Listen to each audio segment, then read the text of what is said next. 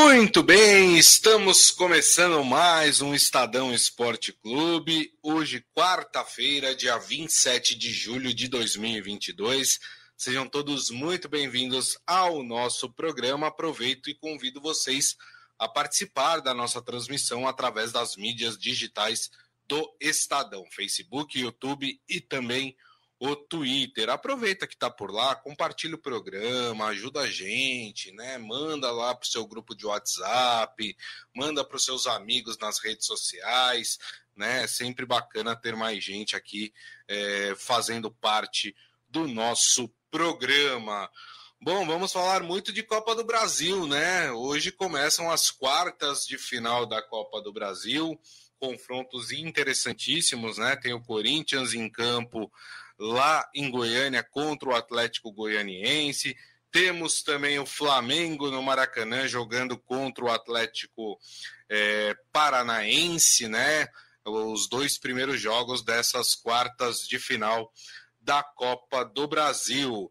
Além disso, já que estamos falando de Corinthians, vamos falar um pouco sobre esse novo acordo que o Corinthians fez com a Caixa Econômica Federal em relação ao estádio. Será que agora vai? Ih, tá difícil o negócio, hein?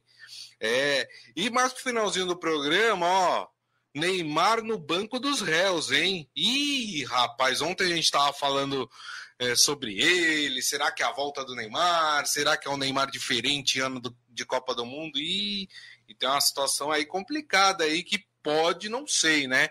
Mas pode vir até a prejudicá-lo é, em relação à Copa do Mundo, digo em termos de, de cabeça mesmo é, do Neymar.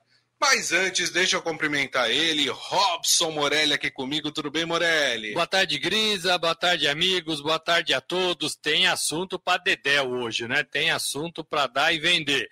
No futebol, o Corinthians tenta avançar, pelo menos fazer frente contra o Atlético de Goiás nas quartas de final da Copa do Brasil. Vale dinheiro bom, vale uma passagem, ou pelo menos um encaminhamento de passagem para a semifinal, semifinal do campeonato campeonato, então tá ali, se conseguir passar, tá com um pé, um pé é, numa fase mais aguda da competição. E lembrando que o Atlético de Goiás eliminou o Corinthians na Copa do Brasil da edição passada. Então o Corinthians tem mais tradição, mas tem que abrir o olho com esse, com esse adversário. Perfeito. Bom, e a gente abre o programa hoje desejando uma pronta recuperação para o Zagalo, né? O velho Lobo. É, Mário Jorge Lobo Zagalo, né? Tá com 90 anos o Zagallo, hein? Que beleza. É, o Zagallo foi internado ontem, né? Em um hospital na zona oeste do Rio de Janeiro para tratar de uma infecção respiratória, né? Segundo o boletim médico, o Zagallo está lúcido e respira de forma espontânea, ou seja, ele não tem a necessidade de um aparelho que o ajude, né, que o auxilie na respiração, né? É, ele fez inclusive um teste de Covid no hospital, né? Porque como era um problema respiratório, se desconfiou que podia ser Covid, mas deu negativo, né? Mas por precaução, o Zagallo continua internado, tá no, na unidade de, de tratamento semi-intensivo, né? E, e a gente deseja, claro, pronto restabelecimento aí para o Zagallo. Eu não consigo imaginar uma Copa do Mundo sem Zagallo. E o Zagallo já disse, né, que o Brasil vai conquistar o Hexa, né, Morelli? O Zagallo é muito confiante, sempre foi amante da seleção brasileira, da camisa amarelinha, como ele gosta de falar. Foi jogador, foi técnico, foi tudo nessa seleção brasileira. A gente, claro, torce pela recuperação, torce é para que tudo dê certo, para que ele saia logo e se prepare, né, com a bandeirinha do Brasil para torcer lá no Catar. Novembro está chegando. É isso aí. Muito bem. Bom, vamos falar então de Copa do Brasil, né? Vamos falar aí dos dois jogos, né, que acontecem hoje. Nós temos às nove e meia da noite lá em Goiânia, Atlético Goianiense e Corinthians, e no Maracanã, Flamengo e Atlético Paranaense. Mas a gente começa pelo jogo do Corinthians, né? O Corinthians aí tentando, como disse o Morelli, avançar para a semifinal da Copa do Brasil. Lembrando que o Corinthians também está na Libertadores, né? Então tem aí uma sequência de decisões é, para serem disputadas na né? Libertadores que começa as quartas de final da Libertadores que começam na semana que vem. Antes de passar para o Morelli, para o Morelli fazer aquela análise bacana sobre essa partida, vamos à provável escalação do Corinthians, né? Na pedra, não, na pedra ainda não, né? Na tá pedra, tá muito como... cedo ainda. É. Né? Na pedra é quando está registrado. Ah, né? não, não. Como os mandamentos. Não tem mais ver, isso. Vocês vão ver que tem aqui algumas posições ainda que, que estão é, por, por conta de Vitor Pereira. Então vamos lá. No gol, Cássio. Na zaga, Raul Gustavo e Gil. Nas laterais, Lucas Piton. E aí a primeira dúvida: Rafael Ramos ou Fagner. No meio de campo é o setor onde tem mais dúvidas, né? Tem o Cantígio. E aí, Duqueiroz ou Rony, Juliano ou Maicon, né? Aí as dúvidas do Vitor Pereira. E na frente, o trio de ataque do Corinthians pelos lados, Roger Guedes e William e na frente ali, centroavante, mais postadão dentro da área, a, a contratação do Corinthians, né? A, o Yuri Alberto, né? O mais novo jogador do Corinthians. Esse é o timão que deve enfrentar hoje o Atlético Goianiense, Morelli. É fora de casa, não é diante da sua torcida, portanto. O Corinthians pode fazer uma competição mais segura, como vem fazendo é, na Copa do Brasil, na Libertadores, sem se expor tanto, jogando de forma inteligente, com regulamento e dentro dos seus limites, o que é mais importante para este Corinthians. O técnico Vitor Pereira, em relação ao Campeonato Brasileiro, disse que no segundo turno vai buscar um pouco mais de qualificação, de qualidade dentro de campo. O jogo vistoso, que é o que a gente é, é, cobra um pouco deste Sim. Corinthians, mas é um Corinthians eficiente, que sabe fazer os seus resultados e chegou até aqui é, com esse mérito. Um time que mescla é, jovens e jogadores mais experientes, geralmente quem joga. É, no fim de semana não joga na quarta, ou fica no uhum. banco, ou entra no segundo tempo tem sido assim. O William é um grande ponto de interrogação. Entra e sai, entra e sai, e ainda está jogando com aquele problema no ombro e não é Exato. confortável jogar dessa maneira. Diz que sente dores, então tem que ver até quanto ele suporta. É, e o Yuri Alberto é o grande cara diferente para esse segundo turno para esse segundo turno do Brasileirão, para esse para essa fase nova da Copa do Brasil e também da Libertadores, como você disse, semana que vem. Eu acho que é um jogador que foi bastante badalado e tem que responder à altura. Né? É garoto ainda, né? tem 21 anos, se não, se não me engano. É, mas é um jogador que pode é, vir a, a, fazer um trabalho legal ali, de, de centroavante, centroavante mesmo. Se o Corinthians conseguir virar esse jogador, é, o Corinthians cresce e vai ser um ganho enorme para esse Corinthians. Eu sou Corinthians hoje, mesmo jogando fora de casa. Eu tenho achado esse Corinthians muito eficiente é, e gosto da forma simples com que o treinador conduz esse elenco, entre aspas, limitado. Né? Se imaginava um Corinthians que fosse voar com seus veteranos e não é um Corinthians assim. Os veteranos se machucam e quase não estão aí. Eu não lembro de você ter falado do Renato Augusto. Tá machucado tá ainda, tá machucado né? ainda, isso. É, tá machucado. Paulinho, cirurgia, não joga mais. Deixa eu ver se essa eu temporada. Pegar a dos jogadores que estão fora. Aqui. William com problemas. Então, assim, são todos os veteranos aí que chegaram para ajudar o Corinthians com problemas é, físicos e clínicos. E essa garotada e esses jogadores novos têm ajudado demais, demais o Corinthians. Ó, jogadores que estão fora: Renato Augusto, Júnior Moraes e Bruno Mendes. Né? O Bruno Mendes não é por lesão, é porque ele já tinha disputado a Copa do Brasil pelo Internacional. Fábio Santos, você falou o nome? Acho que também não falou o nome de Fábio não, Santos. Não falei o nome. Fez dois gols no fim de semana é, contra o Atlético Mineiro e está sendo poupado dessa partida. É, então tem sido assim, tem sido assim com este Corinthians.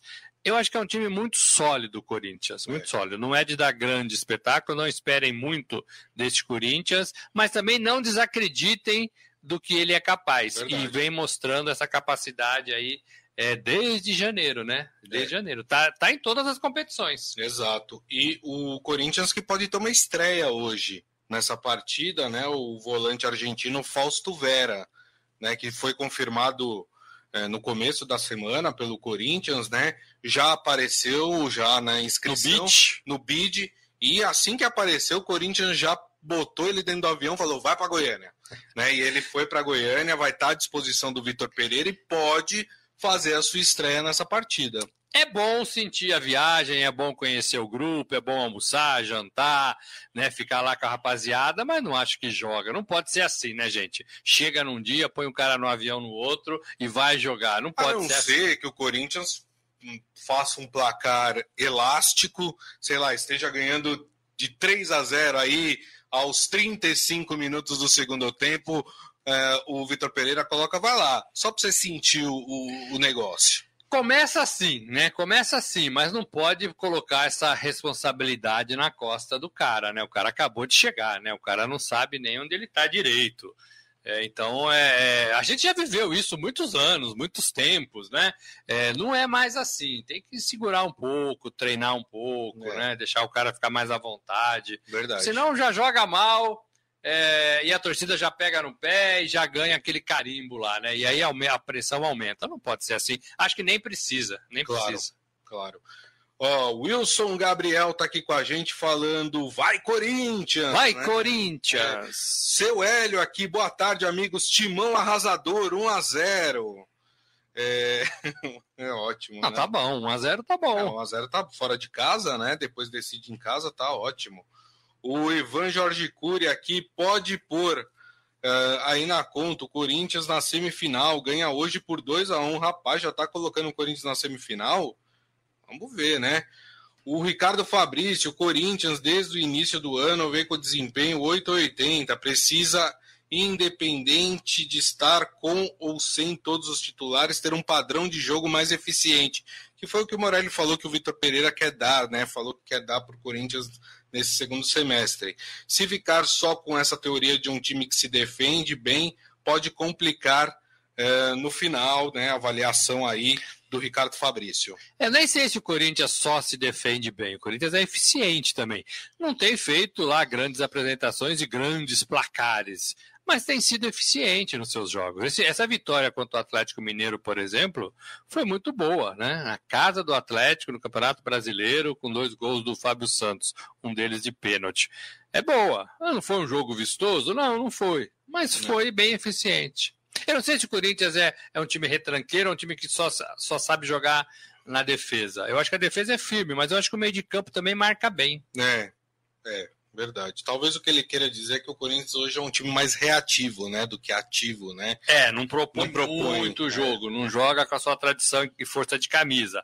Na sua casa é um pouco assim, mas fora vai mais devagar, né? Com mais cautela. Sabe quem tá aqui com a gente? Márcio Douzan. Douzan, tá Conhece tudo de Yuri Alberto, né? Nosso repórter lá da sucursal do Rio de Janeiro. Aliás, o Douzan que está acompanhando a situação do Zagalo, Sim. né? Então, todas as novidades o Douzan traz para vocês e vocês podem ler ali no, no nosso portal estadão.com.br. Ele fala: o Yuri Alberto é talvez a grande contratação do futebol brasileiro para esse segundo semestre. No Inter, ele era decisivo, mas tinha um problema. Não era incomum ele ser decisivo por cinco ou seis partidas seguidas e depois ficar outras cinco ou seis sem marcar gols. Mas sempre foi muito participativo, nunca se escondeu é, nas partidas. É uma boa análise. É, eu acho, assim, aí é um achismo meu. Eu acho que o Corinthians está gastando, está é, pagando muito pelo Yuri Alberto. Né? Um salário aí de quase um milhão e meio por mês para um jogador como o Yuri Alberto, não sei. Acho que é um, é um pouco, como diz os americanos, too much. Too much. É, mas enfim, né? Vamos ver, vamos ver, né? Vai que ele que, que ele justifique esse. Olha, mas essa coisa né? que o Douzan falou, do cara que não se esconde, a torcida do Corinthians adora isso, né? Isso é, é a cara do Corinthians, né? O cara que tromba, vai, levanta, cai, chuta, erra, volta, tenta de novo. Isso é o Corinthians, né? O torcedor adora jogador assim. É, então, se ele demonstrar isso no Corinthians, ah, ele vai cair na graça rapidinho da torcida. É, eu também acho, né? Bom, queria falar agora, ainda, antes de falar do jogo do Flamengo com o Atlético Paranaense, né, o outro jogo desta quarta-feira, das quartas de final da Copa do Brasil, o Corinthians anunciou aí um novo acordo com a Caixa Econômica Federal, né, para o pagamento do seu estádio, da Neoquímica Arena. Inclusive, a nova presidente da Caixa Econômica Federal deu uma entrevista, acho que hoje ou ontem, né, e também é, falou um pouco sobre esse acordo, né, com com o Corinthians. Então vamos lá. O que, que o Corinthians ofereceu para a Caixa como garantia do pagamento aí das prestações, das parcelas do estádio? O Corinthians utilizou receitas de eventuais vendas de jogadores e direitos de transmissão de seus jogos como garantia aí com um novo acordo celebrado com a Caixa Econômica Federal. Né? A, a informação foi revelada pela própria presidente é, do banco, né, a Daniela Marques, né, é, e ela falou, né, nesse trecho, vou ler um trecho aí do que ela disse, né, ela fala, eu só posso responder é, sobre o que já se tornou público, porque há cláusulas de confidencialidade no contrato assim, assinado por nós. Então não podemos abrir detalhes, mas as garantias passam por direitos de TV, também por receitas de vendas de jogadores, mas esse em último caso, caso o Corinthians não consiga compor o saldo para fazer os pagamentos dos juros uh, e, do, e da dívida principal aí em relação ao estádio, né? E a presidente da Caixa afirmou que o contrato da Arena Corinthians foi uma operação de crédito muito mal sucedida. Olha só, hein? E citou uh, essas garantias dadas pelo Corinthians. Me dá um pouco de receio você comprometer as suas receitas dessa forma, né? O Corinthians está falando, ó, se eu não tiver dinheiro no mês para pagar as parcelas, vocês podem tirar aí do meu direito de televisão, da venda que eu faça de algum jogador. Não sei, né? O Corinthians diz que foi um bom acordo. Vamos ver, né? Só, só o tempo dirá, né, Morelli? O acordo diz que 300 milhões vem do name right, da Neoquímica, e outros 311 milhões vêm nessas prestações, de 16 mil aí, é, é, durante 20 anos, né, ou até menos.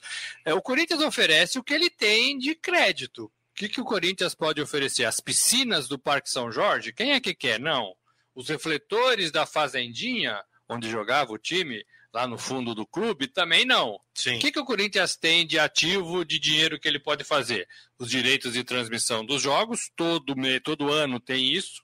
É, já foi ali na casa dos 120 milhões por ano, 160 uhum. milhões por ano. Uhum. É, hoje eu confesso que eu não sei se isso baixou, é, porque dividiu muito, né? Que dividiu muito, pulverizou muito, mas é um dinheiro, vamos, vamos supor que seja 100 milhões de reais por ano. É um dinheiro bom. Só tem que ver é. se o Corinthians já adiantou ou não essa, esses direitos. É, a, atual dívida do Corinthians é de 611 milhões. Com a Caixa. Com a Caixa. Isso. Né? 300 milhões do, da Neoquímica, Nimright, e 311 milhões pagando essa, essas dívidas. É só só para dissecar um pouquinho mais o acordo, é, o clube não começa a pagar neste ano, ele começa a pagar somente os juros do financiamento em 2023 e a partir de 2025 aí o Corinthians paga também o, o valor principal, ou seja, o valor do empréstimo mais juros. Jogou para frente como tem feito desde 2014, quando o estádio abrigou sua primeira partida. É, então, assim, precisa pagar. O Corinthians teve um projeto lá atrás que todo o dinheiro que era para ser pago vinha das rendas, vinha da bilheteria, fez um cofre para isso, não deu muito certo também por causa da pandemia. Sim. Ficou aí um ano e meio sem público, não tinha dinheiro. É, agora jogou para frente, para dois anos, para três anos, tem que pagar né? Tem que pagar. E acho assim, os clubes, Grisa, de modo geral, não só o Corinthians, eles não se preocupam muito com suas dívidas. Tem clubes com dívidas na casa de 500 milhões, que talvez é, é, é, a maioria esteja por ali, 600 milhões. Tem clube na casa de dívida de 1 bilhão, que é o caso do Corinthians, do Flamengo. Né? É muito dinheiro, é muito dinheiro. É, mas eles têm que se preocupar um pouco mais em baixar essas dívidas. Como que eles pensam? Temos receitas para cobrir esse dinheiro, então não precisamos, teoricamente, pagar isso, porque a qualquer momento que a gente quer, que a gente queira, a gente pode pagar. Então não é bem assim, né? Quanto menos dívida você tem, mais é, verba você tem até para pensar em projetos, em projetos é, de uma temporada, duas, três, né? Compra de jogador, reforma de estádio. Tem que ser assim, gente, né? Não pode é. deixar de pagar suas dívidas, não. É, exatamente. Eu quero, eu quero ver o cidadão comum, né? Vai você dever para a caixa para você ver o que te acontece, né? Você não consegue empurrar sua dívida lá para frente, né? Você não consegue fazer esse tipo de coisa, né? Tudo bem que as dívidas geralmente são menores, né, do que 300 milhões de vezes. Mas as receitas são menores também, né? Também, né? Então, assim, enfim. Mas a gente espera que o Corinthians consiga cumprir esse acordo. Só vale lembrar que dinheiro da Caixa Econômica Federal, entre aspas, também é dinheiro público, né? Então, é, tudo precisa é, a coisa precisa ser, ser feita transparente e o Corinthians precisa pagar essa dívida. Fez a dívida na época da Copa do Mundo, precisa pagar, não tem jeito, assim como todo mundo tem que pagar as suas dívidas, como disse o Morelli. E é parte apenas da construção do estádio. Essa é a dívida que o Corinthians tem com a Caixa Econômica. O Corinthians, é, a dívida do estádio estava tá, batendo em 1,5 bilhão de reais. Essa é. é só uma parte da dívida. Exatamente. Bom, vamos continuar falando de Copa do Brasil, até porque nós temos uma outra partida hoje, também às nove e meia da noite, agora no estádio do Maracanã, temos um jogo bem interessante, né? Jogo entre rubro-negros, Flamengo e Atlético Paranaense, né? O Flamengo que melhorou com, com o Dorival Júnior, né? Flamengo muito, vem, né? Conquistando aí bons resultados depois da chegada de Dorival Júnior, e o Atlético Paranaense, que vem numa regularidade né, já há alguns anos, é, sempre chegando aí em fases mais agudas dos campeonatos pelos quais ele entra e disputa, né? Dá para a gente esperar aí um, um, um, confronto interessante ou o Flamengo é muito favorito frente ao Atlético Paranaense? Olha, pela campanha do Atlético na temporada, esse muito favorito não existe. Também pela campanha do Flamengo na temporada. Então é um jogo, é, eu não vou dizer parelho, porque eu ainda penso que o Flamengo é melhor. Tem mais opções. É, tem um Pedro jogando bem, fazendo gols, tem um Gabigol, tem um Arrascaeta, tem toda essa turma que a gente conhece que voltou a render é, é, futebol dentro do Flamengo. Então, uhum. o Flamengo, para mim, é um time que mais pode crescer nesse segundo turno. E já começa é, é, é, nessa fase decisiva da Copa do Brasil. Azar do Atlético Paranaense. Mas o Atlético é um time redondo, assim, é um time é, arroz com feijão. Conhece arroz com feijão? Uhum. Honesto, né? Honesto. Tem o Filipão aí fazendo talvez seu último trabalho à frente é, de, na função de treinador à beira do gramado, ele não quer mais, é, e vem e vem somando é, pontos tanto no Campeonato Brasileiro quanto nas classificações da Copa do Brasil. Então não vai ser um jogo fácil para o Flamengo, não. E também não vai ser um jogo fácil para o Atlético Paranaense. Eu ainda fico com esse Flamengo pela, pelas peças, pela, pela condição que o, os jogadores do Flamengo têm para ajeitar ali alguma coisa é, num curto espaço, numa jogada mais rápida, numa posição. E o Pedro, para mim, tem jogado muita bola nesse, nesse Flamengo, tem feito os gols. Eu vou ficar com esse Flamengo. Para mim, o Flamengo leva por 1 a 0 1 a 0 Flamengo. É, eu eu também acho que o Flamengo acaba vencendo aí é, essa partida. O Ricardo Fabrício falando jogaço no Maracanã o Flamengo entra como favorito, mas se der Atlético, não será surpresa. E o Atlético já aprontou para cima do Flamengo outras vezes, né? Então é, é, é, aquele jogo que você precisa ficar esperto, né? Que você, se você entra de salto alto, pode é. acabar sendo engolido, né? É, e aí eu vejo que o Flamengo melhorou muito. Assim, o ambiente no Flamengo hoje me parece muito bom. Não estou falando que eles estavam de salto altos com o Paulo Souza, mas o time não andava, né? Não, não rendia com o Paulo Souza. O, o, o, Dorival chega, ganha o vestiário e muda um pouco essa pegada. É aquela coisa do treinador, né? Da troca de treinador quando ela realmente precisa, porque a coisa não vai. Né? É, e eu acho que o Paulo Souza sofria muito com isso. E o time está melhor é, é visível que o Flamengo está melhor hoje do que estava com, com outro treinador. Perfeito. O Ivan Jorge Cury acha que o Flamengo e Atlético Paranaense empatam hoje no Maracanã. Muito bem. Amanhã, claro, a gente fala, a gente repercute essas partidas, né? Também falamos uh, dos jogos que vão acontecer nessa quinta-feira, entre Fortaleza e Fluminense, São Paulo e América Mineiro. Lembrando que de, é, do jogo entre Fortaleza e Fluminense sai o adversário de Corinthians ou Atlético Goianiense, e do jogo entre São Paulo e América Mineiro sai o adversário de Atlético Paranaense ou Flamengo. Bom, turma, para a gente encerrar, estamos chegando aqui já no, no finalzinho aí do Estadão Esporte Clube. Tem uma notícia que saiu hoje. O Neymar vai ter que sentar no banco dos réus, rapaz. É. E isso tudo a um mês da Copa do Mundo. Outubro. Outubro, exatamente. Ó, segundo o jornal É o País, lá da, da Espanha, né? Começa no dia 17 de outubro, em Barcelona, o julgamento do processo no qual o jogador, seus pais e ex-presidentes do Barcelona e do Santos são acusados de fraude e corrupção, né? É, tudo isso ainda é, referente àquela transferência do Neymar quando ele saiu do Santos e foi para o Barcelona. Só lembrando, né, começa no dia 17 de outubro e a Copa do Mundo começa 21 de novembro, né? Ou seja, um mês antes aí da Copa do Mundo. De acordo com as informações, a promotoria considera que Neymar assinou em 2011 contratos simulados com o Barça, ignorando que os direitos do jogador pertenciam ao Santos e à DIS, que é aquele grupo de empresários.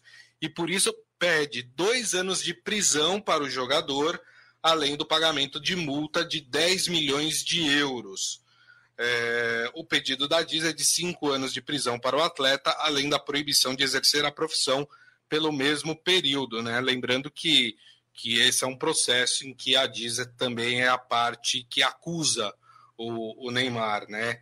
Então, é, nós teremos aí, então, em outubro, esse julgamento do Neymar. E claro que isso pode ter uma, uma, uma interferência, entre aspas, né, na, na Copa do Mundo, porque pouco provável que o Neymar vai ser preso. Né? Dois anos de prisão, ele vai fazer algum acordo, enfim, vai acabar não sendo preso. Mas como é que fica a cabeça do jogador pensando em Copa do Mundo, né, Morelli? E também tem a responsabilidade do seu pai. Talvez ele não seja preso, mas talvez o CEO da empresa, a NN, né, Neymar, Verdade. Neymar possa ser responsabilizado. E também afeta psicologicamente o filho vendo o pai preso por uma ação que ambos tocaram juntos. Talvez o pai do Neymar mais à frente do que o próprio Neymar. É, era bastante novo naquela época, né? Foi é, é, é um direito, é um direito que a diz é, é, se acha é, que, que, acha que tem, porque ela investiu no, no, jogador, comprou parte do contrato do jogador e não foi e não foi participada de nada na negociação. O Santos alega que recebeu 17 milhões de euros na venda. e o Barcelona alega que pagou 82 milhões de euros, de 17 para 82 milhões de euros. É uma boa 40 diferença. milhões de euros teriam ido para a empresa do pai do Neymar e ficado com eles, com ele, com o Neymar, referente ao, aos direitos do contrato. Então é esse é, essa questão é, que está sendo julgada. E aí Barcelona e Neymar vão são réus, né? São réus nesse processo e vão ter que responder por isso. No é. mínimo, no mínimo, acho que se perder a causa, vão ter que pagar essa multa de 10 milhões de euros. E a mãe do Neymar também está rolada nesse processo, viu? É, é, o pai do Neymar e, e, a mãe dele, a Nadine, também está rolada. Que faz parte da, da, concepção da empresa e, na época. E o ex-presidente do Santos, Odílio Rodrigues, também é, é acusado nesse processo. Assim... Mas quem conduziu isso foi o Laor, né? Que era o presidente na época, mas que já morreu. Isso. E dois ex-presidentes do Barcelona, o José Maria Bartolomeu e o Sandro Rossell, os dois ex-presidentes do Barcelona também são acusados nesse processo. O Barcelona também entra como réu nesse processo como pessoa jurídica, né? Exato. É, e, e, o Barcelona aí, a promotoria pede o pagamento aí de mais de 8 milhões de euros para o Barcelona em relação a esse processo. É um processo um pouco complicado, né? Envolve muitos números, muitas partes, né? Mas é aquilo que o Morelli falou. A Diz entrou com esse processo, né? Entendendo que ela foi é... passada para trás. Passada para trás, exatamente. No bom português é isso. Isso, exatamente. E aí todas essas pessoas estariam envolvidas é, nessa questão aí arrolada pela Diz. Vamos ver o que, que acontece, né? Julgamento mês da Copa do Mundo como disse o Morelli, né? A gente não sabe o que vai acontecer e como isso vai acabar influenciando o Neymar na Copa do Mundo. E né? o pedido de prisão existe, né? É, é feito um pedido de prisão para o Neymar de dois anos. Se vai acontecer, eu não sei, mas que é feito, que é, né, é, é existe isso, né, o pedido de prisão. Se Exato. for condenado, também não, não quer dizer que ele não vá ser preso, né? A lei está é, tá ali, né? Exato. O Adi Armando falando que embrólio em esse caso do Neymar e o Santos nessa história. O Santos, como pessoa jurídica, não está rolado no processo, tá? O clube não está. Quem está é o ex-presidente do Santos, como eu disse, o Odílio Rodrigues, né?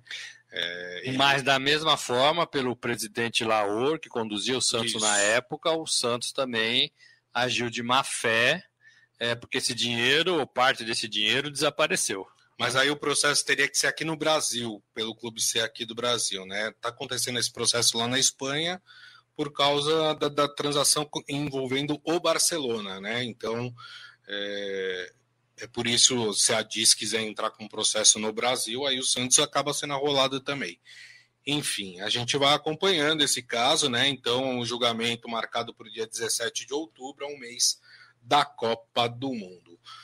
Turma, e assim nós encerramos hein, o Estadão Esporte Clube de hoje, agradecendo mais uma vez Robson Morelli. Muito obrigado, viu, Morelli? Valeu, gente. Amanhã tem mais. É isso aí. Agradecendo a todos vocês que estiveram conosco. Lembrando que daqui a pouco tem o nosso podcast, que vocês podem ouvir pelo aplicativo de streaming da sua preferência.